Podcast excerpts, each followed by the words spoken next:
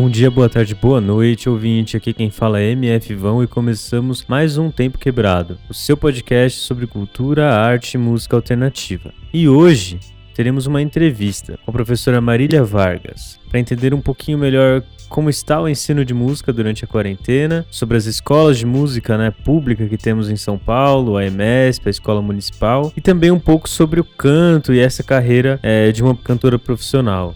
Se você já nos acompanha tem um tempo, deve estar achando estranho que essa semana não saiu o martelão com o nosso amigo Davi, né? É, acontece que essa semana optamos por lançar esse novo formato aqui do Tempo Quebrado, só com entrevistas, que vai sair é, nas próximas edições, né? É, nas terças-feiras, sem uma periodicidade muito exata, mas tentando manter aí uma entrevista por mês, mais ou menos. E, tipo, não precisa ficar preocupado também, né? O Davi, na semana que vem, ele tá de volta aí com o podcast mais bad vibe da internet internet, né? E se você, meu caro ouvinte, ainda não conhece o nosso trabalho, o Tempo Quebrado faz parte da 300 Nós, acompanhando as nossas redes sociais, o Twitter, o Instagram, o nosso site, né, que estão aqui na nossa descrição. Você tem acesso aos nossos outros podcasts, como o Martelão, né, que eu tava falando, e o nosso Tempo Quebrado que você tá ouvindo agora, que vão se alternando nas quintas-feiras. O Emergencial, que é a nossa roda de notícias, né, que sai de segunda-feira, e o Emergencial Debate, que sai quinzenalmente nas quartas-feiras. Além de outros tantos, né, conteúdos, textos que estamos lançando aí durante a semana lá pelas nossas redes sociais e pelo nosso site. Além disso, estamos com uma campanha de financiamento coletivo é, no www.padrim.com.br barra 300 noise underline podcasts com esse S no final. Se você olhar aqui na, na nossa descrição, você acha facinho. É, lá você consegue já contribuir com o nosso trabalho aí a partir de dois reais, uma ajuda da hora que, enfim, mantém a nossa produção, ajuda a gente a fechar as contas aí no final do mês e dá essa força. Mas bem, já falei demais, né? Bora aí para nossa entrevista de hoje. Fala aí, ouvintes. Estamos hoje aqui para conversar com a professora de canto da EMESP, a Marília Vargas. É, fala aí, Marília, como é que você tá? Tudo jóia. Muito obrigada pelo convite. Estou muito feliz de estar aqui. Obrigado você por ter aceitado né, e poder sentar um pouquinho aqui com a gente, sentar virtualmente, né? Enfim, e poder conversar um pouquinho sobre a situação da quarentena. É, queria que você se apresentasse, falasse um pouquinho sobre onde você se formou, seus últimos trabalhos, onde você está dando aula, como é que está sendo esse momento aí para você. Joia. Meu nome é Marília Vargas, eu sou soprano, né? Ou seja, eu sou uma cantora lírica e minha classificação vocal é de soprano. Seria a voz mais aguda e feminina. É, eu estudo música desde criança. Eu comecei a estudar música quando eu tinha cinco anos. E acho que nunca pensei em ser mais nada a não ser musicista. Então, foi um caminho muito natural para mim esse da música. Eu comecei estudando violino, mas ao mesmo tempo fiz aula de flauta, de piano, de teoria musical, até que ainda criança eu descobri o canto e, e entendi que queria ser cantora. E a minha família me deu sempre todo o apoio, então eu me tornei, acabei me tornando uma cantora mesmo. Eu, com 19 anos de idade, eu fui estudar na Suíça, porque eu tinha um interesse muito grande pela música que a gente chama de música antiga, né? Que é a música lá dos séculos 16 e 17. Estou falando aí de música de, de, de 1500, 1600, 1700, né? É, e aqui no Brasil, naquela época, não tinha onde estudar esse tipo de música. Então, como eu me interessei por isso num festival, é, tendo contato com professores que abriram minha mente para isso, né, para esse estilo, eu acabei indo para a Suíça e me formei em música antiga, em música barroca lá. Depois eu ainda me especializei em Lied, que é a canção alemã, e também em oratório, que é a música de concerto religiosa. Né? Mas assim, apesar desses títulos, é lógico que a gente canta outras coisas também. Então, meu repertório abrange música brasileira, é, dos nossos compositores clássicos, vamos dizer assim, é, e também alguma coisa de, de, de, classicismo, de romantismo, enfim, é um repertório bastante amplo. Eu acho que é isso. Ah, e aí hoje em dia eu dou aula na IMESP Tom Jobim e eu sou professora do, desse primeiro curso de canto barroco do Brasil, ou seja, vinte e tantos anos atrás, quando eu fui embora, eu não tinha como estudar canto barroco, mas hoje eu sou professora do primeiro curso de canto barroco do Brasil. Então, isso me orgulha muito e me orgulha muito que seja nessa escola, a EMESP Tom Jobim, aqui em São Paulo. É, antes de falar um pouquinho melhor como funciona a EMESP, o seu curso e tal, eu queria saber como está sendo esse cotidiano da escola aí durante a quarentena, as aulas, se as aulas estão suspensas, se você sabe dos alunos, dos outros professores, né, e tal. E até porque eu imagino, né, que sem as apresentações deve estar tá um pouco mais complicado para vocês. Enfim, como é que tá esse momento? Tá, claro. Então, a, a, o fato da gente não poder se apresentar em público é quase como, não sei, tirarem um braço da gente, assim, é um pedaço que falta, né? É, mas a gente está tentando encontrar maneiras de se conectar com as pessoas. Então, uma coisa que está acontecendo muito são os concertos virtuais, né? Os artistas é, fazem gravações, cada um em suas casas, e aí, com a ajuda da, da, da tecnologia, a gente acaba juntando né, esses, esses músicos é, e faz um vídeo, vamos dizer assim, de um concerto virtual. Eu já tive algumas experiências com isso e algumas foram muito bem sucedidas. Claro que não é a mesma coisa você tá do lado de uma pessoa, você respirar com a pessoa, você suar com a pessoa, né, quando faz música junto. É, desse jeito virtual demanda uma outra concentração, uma, uma escuta muito apurada, uma precisão nos gestos para que tudo é, fique junto, né, na hora que você for juntar. Então é um outro trabalho, mas é, eu acho que é o que a gente tem agora para fazer e eu acho importante, porque as pessoas estão sentindo falta do espontâneo, né? Uma coisa que acontece muito comigo é de me assombrar, que às vezes eu publico um vídeo meu de alguns meses atrás, super bem feito, gravado em estúdio e tal, e ele tem, sei lá, X visualizações. E aí eu posto um vídeo de eu cantando aqui, é, com um karaokê do YouTube por trás, super espontâneo, assim, num domingo à tarde, tipo, vamos cantarolar. E aí tem 30 mil vezes mais visualizações do que aquele outro vídeo todo profissional. E isso me fez pensar muito que as pessoas estão sentindo falta do espontâneo, né? O, o, o, ao vivo, aquela, aquela espontaneidade do ao vivo é, faz falta. Então, quando a gente mostra alguma coisa que a gente está fazendo aqui em casa, é, as pessoas super querem ouvir, super gostam, super pedem. Né? Então, é bem interessante. Sobre as escolas, bom, a gente. Eu, eu, trabalho também na Escola Municipal de Música, que foi a primeira a, a recomeçar, vamos dizer assim, virtualmente, né? Então, quando a IMESP é, deu férias, para a gente foi um tempo assim para eu adquirir um pouco de experiência e também me preparar, já que eu tenho uma carga horária bem, bem grande, assim, eu tenho vários alunos de canto, né? E essas aulas são individuais. Então, é, eu tive que entender, é, estudar comigo mesma uma maneira de render de conseguir passar o que eu preciso passar para os meus alunos com as limitações do, do, celular e do microfone, do fone de ouvido e tudo isso, né? Mas ao mesmo tempo conseguir passar alguma coisa, primeiro, para eles não perderem a motivação, e segundo, para eles continuarem crescendo, porque quando acabar essa pandemia, a gente tem aí, se Deus quiser, o público esperando por nós, né? então, eu comecei a pensar em fazer um trabalho que normalmente a gente não tem tempo de fazer e que é muito importante para nós, cantores, por exemplo, que é o trabalho da consciência corporal, do corpo, da respiração. Então, comecei a reunir meus alunos em grupos é, várias vezes da semana, e aí cada um vai no dia que pode, ou tem gente que vai em todos os dias, mas para a gente pensar no corpo, né? Pensar na nossa respiração, no caminho do ar. É, e essas aulas estão sendo muito bem sucedidas. Primeiro, porque nos ajuda a tirar a ansiedade, né? Vira uma espécie de meditação, e ao mesmo tempo, essa consciência corporal, esse domínio do nosso ar, ajuda diretamente no canto.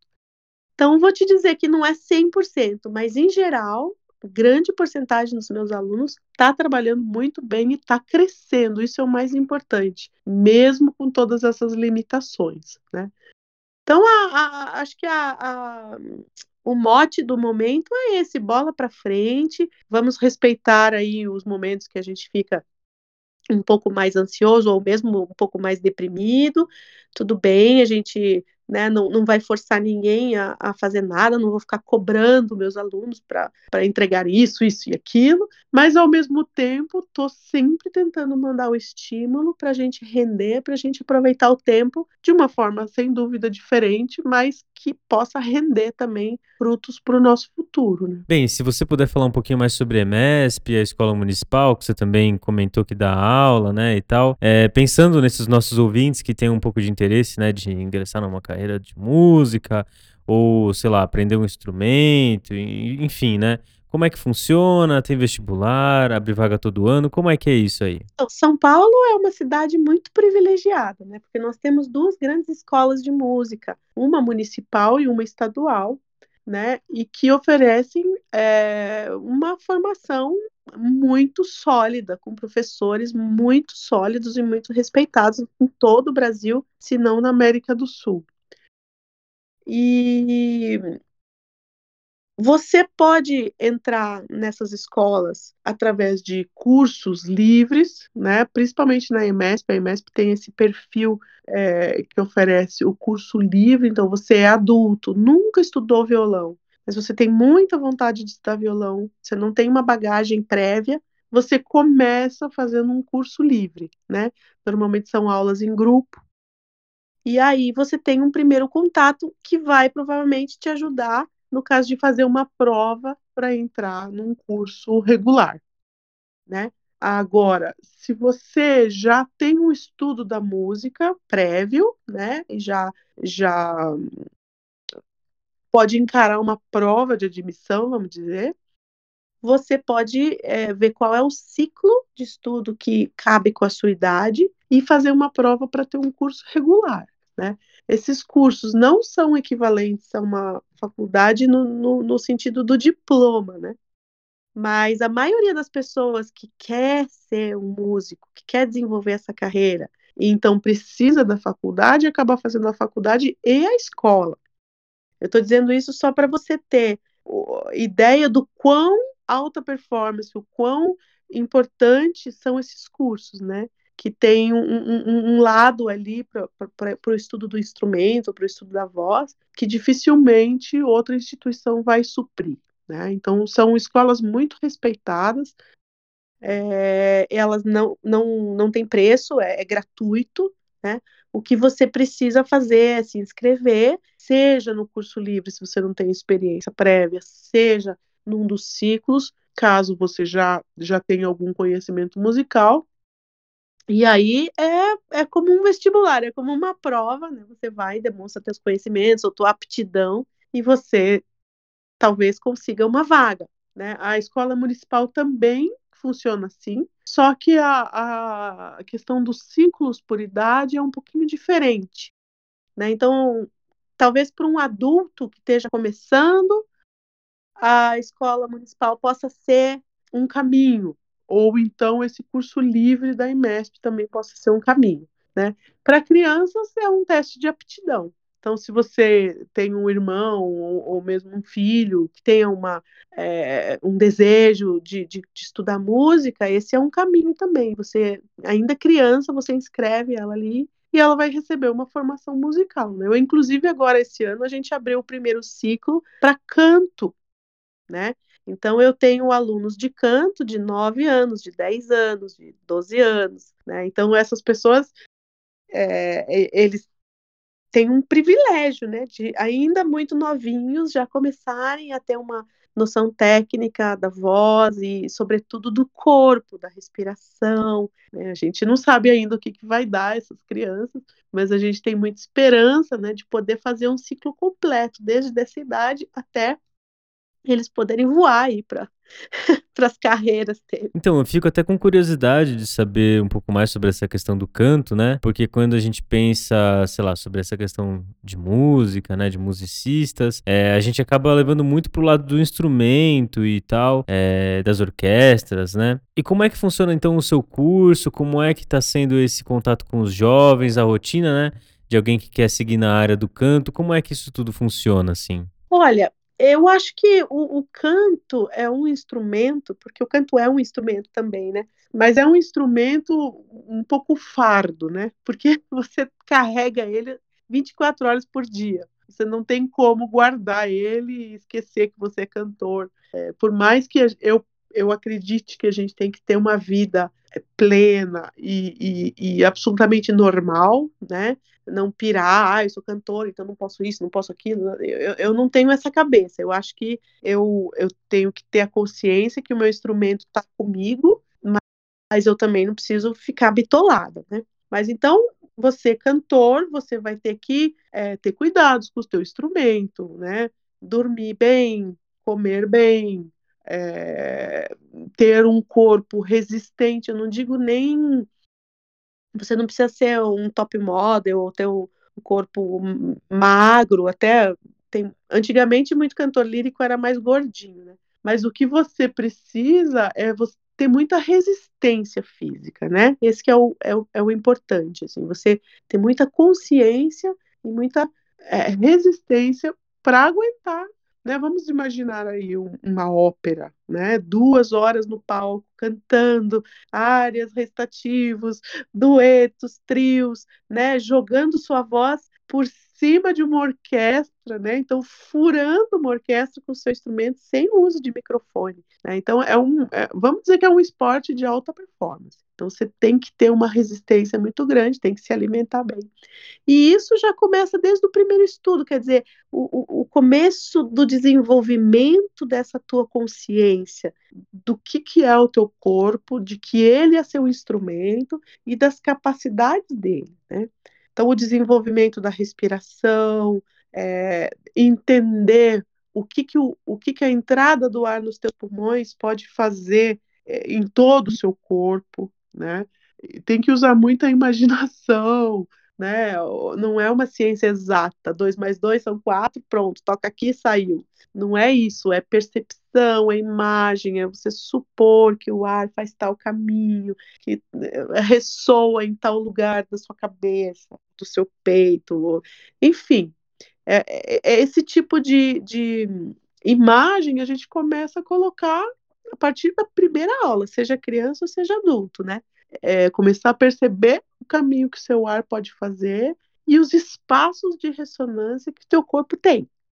E o estudo do canto é basicamente isso, é, é entender essa, essa mágica, né, do, do, caminho do ar e da própria ressonância e usar isso de maneira optimal para o teu som ser bonito, redondo, é, ter brilho e ter a capacidade de furar uma orquestra. e é isso, né? Não tem muito uma idade mínima, uma idade máxima, né? É, o canto pode influenciar todas as idades. Sem dúvida. Eu acho que idade mínima, até muita gente diria que sim, que seria melhor ter, né? Porque se você encara o canto lírico, assim, muito ao pé da letra, ele não seria apropriado para uma cantora, para uma criança, né? Mas eu acho que eu, eu, eu fui uma criança que comecei a estudar canto lírico, pequena ainda, né? Então, pela maneira que os meus professores me conduziram, desde os meus nove anos, né? E eu, eu tento, com essa prática que eu vivi, trazer isso para os meus alunos. Então, de uma forma muito delicada, paralela à percepção musical, paralela a, a, a, de novo o entendimento né, do corpo, mas eu vou botar uma estética lírica em uma voz de criança, né? não tem cabimento. O que eu vou ensinar a criança é ter consciência do corpo dela e encontrar os pontos de ressonância. É, essa estética lírica eu acho que para uma menina aí, a partir dos 16, 17 anos, é o ideal. E a idade máxima, não acredito que tenha. Eu acho que, claro, se você quiser fazer uma carreira de cantor, você tem muito mais chances se você começar mais jovem. Mas eu conheço pessoas que começaram a estudar canto aos 30 anos e hoje vivem disso ou pessoas mais velhas que se revelaram, né? Depois aposentou, começou a estudar canto, descobriu que tem uma voz linda e faz coisas lindas com a voz, né? Então acho que idade máxima não tem, não. e bem, pegando um pouco dessa questão do Estado estar tá investindo no ensino de música e na disseminação de cultura, a senhora dá aula também para o coral, né? E temos a orquestra jovem que dá bolsas, né, para os participantes. Se a senhora pudesse explicar um pouco mais como isso funciona, acho que é algo bem interessante. O Coral Jovem do Estado é uma, uma instituição, né? Ele fez 40 anos ano passado e ele oferece bolsas de estudo para 44 jovens cantores, né? E desde que eu entrei junto com o maestro Tiago Pinheiro, é, já tem acho que seis anos, a gente abriu o espectro desse coro, vamos dizer assim, para não apenas a música lírica. A gente abriu para um núcleo de música popular, um núcleo de música antiga, um núcleo de música lírica. E aí todo mundo chamou a gente de maluco, né? Como é que a gente ia juntar essas três estéticas num coral só e fazer uma coisa decente, né? Mas a, a, a loucura se, se concretizou assim de uma forma, acho que melhor impossível. Porque a gente está contando ali dentro do grupo com a flexibilidade, a maleabilidade, a curiosidade vocal desses jovens, né? Selecionados através de prova anualmente. E a gente busca perfis, então, de pessoas, né, que têm uma maleabilidade vocal. Então, vamos dizer que a tua expertise seja cantar é, música popular brasileira. Mas você não tem pudores de explorar outras cores para sua voz, né? Então você de repente vai estar tá no coral jovem do estado e vai cantar a nona sinfonia de Beethoven com a, com a OSESP, por exemplo. Né? Ao mesmo tempo que aquele aluno lírico que está acostumado a cantar um repertório erudito vai fazer um, um, um concerto é, com dança, com, por exemplo, músicas do Queen ou Michael Jackson, que foi o nosso concerto de encerramento do ano passado. Né? Então a gente traz, é, a, é, a, gente funciona meio como um laboratório. É, eu acho que, assim, artisticamente muito feliz, mas um laboratório é, que traz para para esses jovens é, a oportunidade de conhecer de diversos tipos de música, né? E colocar no instrumento deles, sempre com acompanhamento técnico, né? Nós fazemos trabalho semanal de técnica vocal, justamente pensando na natureza da voz, na maleabilidade da voz, para não criar nenhum dano. É, e estamos aí, né, agora de maneira online, trabalhando também semanalmente. Acabei de dar uma aula de técnica vocal para o coral, fizemos exercícios deitados para entender o apoio, a saída do ar, né? E sexta-feira temos nossos ensaios e a gente está ensaiando por imitação, por repetição através de gravações também. Já fizemos um primeiro concerto virtual, que aliás tem, tem está no YouTube disponível e acho modéstia à parte, acho que vale a pena assistir porque é incrível o que, a gente consegue, né, cada um da sua casa juntar. E agora estamos na, na, no preparo do segundo concerto, que tem como foco um repertório é, indígena. Nossa, é, se você puder falar um pouquinho mais sobre isso, eu fiquei bem interessado. É, e lembrando também, né, o ouvinte, que se ele, sei lá, se interessar, é só dar uma olhada aqui na descrição, que esses links, o contato da professora, enfim, vai estar lá separadinho para vocês acompanharem. Mas bem, é, como é que é esse repertório indígena? Como é que vai ser isso daí? Então, nós temos aqui em São Paulo também uma pesquisadora, né, a Marlui Miranda, ela viajou muito e conviveu e fez uma grande pesquisa, né, de, da música e tem arranjos maravilhosos. A gente vai fazer uma peça dela que chama Mena Barçá, que a gente já cantou em outros concertos e agora está fazendo dessa maneira à distância, né? E aí nós pegamos também é, uma série chavante de um compositor brasileiro é, vamos dizer assim, da turma dos eruditos, que é o Guerra Peixe, mas que ele trabalhou de uma forma incrível esse repertório também. Ele é, pesquisou essa música, ouviu essa música, e aí, inspirado nela, criou essa série chavante de quatro peças corais, né? E nós escolhemos três para fazer nesse concerto. E além disso, o nosso núcleo popular, tá trabalhando com o maestro Tiago Pinheiro, mais uma outra peça, Os Rios, né? Então, é essa nossa homenagem aí. Nossa, que legal! Que legal, muito legal mesmo, assim, fiquei bem interessado com isso.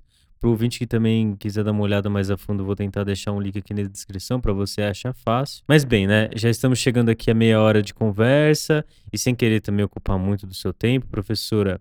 É, uma última pergunta que eu tenho é como está sendo esse momento de isolamento social, né, para a senhora? Eu sei que você está se apresentando na varanda do seu prédio, enfim, como é que tá isso daí? Olha, eu, eu tenho a melhor vizinhança do universo. Eu, eu sou muito privilegiada. Meus vizinhos nunca reclamaram é, do meu canto, desde que eu tô aqui, que já faz bastante tempo. Eu sempre fui muito apoiada, mas essa quarentena abriu uma porta para algo que eu jamais esperava, né? É, se eu me sentia respeitada enquanto artista e musicista aqui dentro antes, agora eu me sinto é, aplaudida, né? Porque, bom, aconteceu sem querer, deu estar tá presa em casa o dia todo, enfim, vários dias, né? Estava em 5 de maio. É, e Tava um sol lindo ali na minha varanda, batendo na janela, e eu me dei uma vontade enorme de sair ali naquele sol e de cantar no sol, né? E aí eu com meus botões aqui pensei, bom, eu vou cantar um pedacinho da Baquiana do Vila Lobos, uma terça abaixo, bem baixinho, e ninguém vai me escutar, mas eu vou curtir esse sol e vou cantar um pouco ali porque eu tô precisando. Foi uma coisa meio da minha cabeça assim. E aí eu saí e comecei a cantar, tirei o óculos e comecei a cantar bem baixinho, jurando que ninguém nunca ia ouvir aquilo, né? E quando eu terminei de cantar, eu tava ouvindo até sino bater, buzina, vizinho gritando, maravilhosa! O pessoal dos prédios em frente, daí eu fiquei muito incrédula, eu ainda gritei, eu falei, mas dá para vocês ouvirem o que eu tô fazendo? Daí eles, dá para ouvir muito!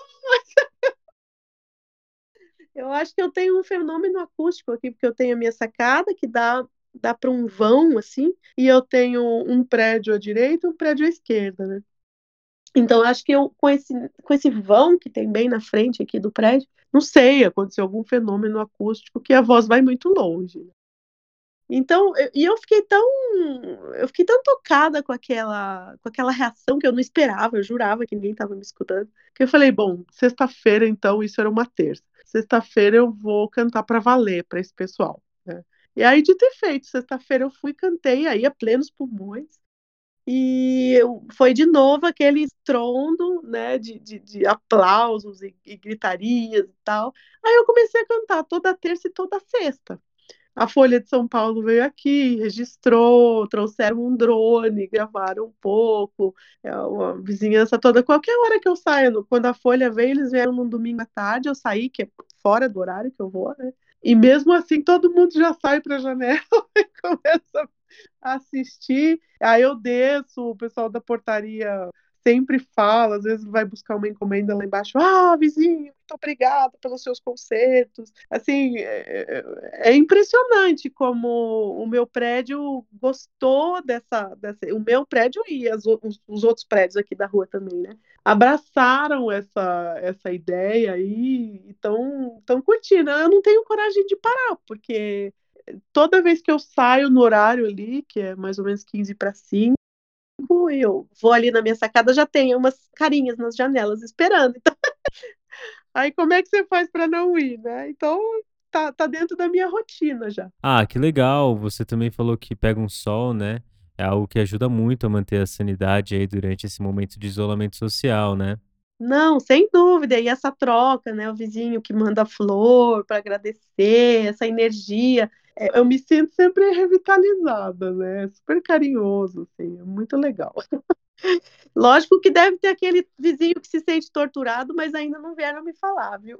Ah, mas é assim também, né? Se a maioria tá gostando, pô, curte aí um momento musical e depois é. volta à vida normal, né? Nem tenho o que reclamar, na real. É, e o cuidado que eu, o cuidado que eu tenho tido é de cantar pouquinho, né? Eu canto duas músicas normalmente, não passa de sete minutos, assim. Então, aí não dá tempo de incomodar. É isso, né? Já valoriza a vizinhança.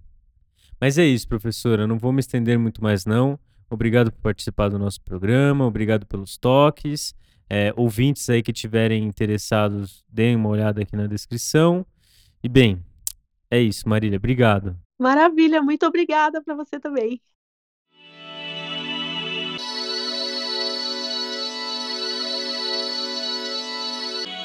E bem, ouvinte, ficamos aqui com mais essa conversa, nosso tempo quebrado.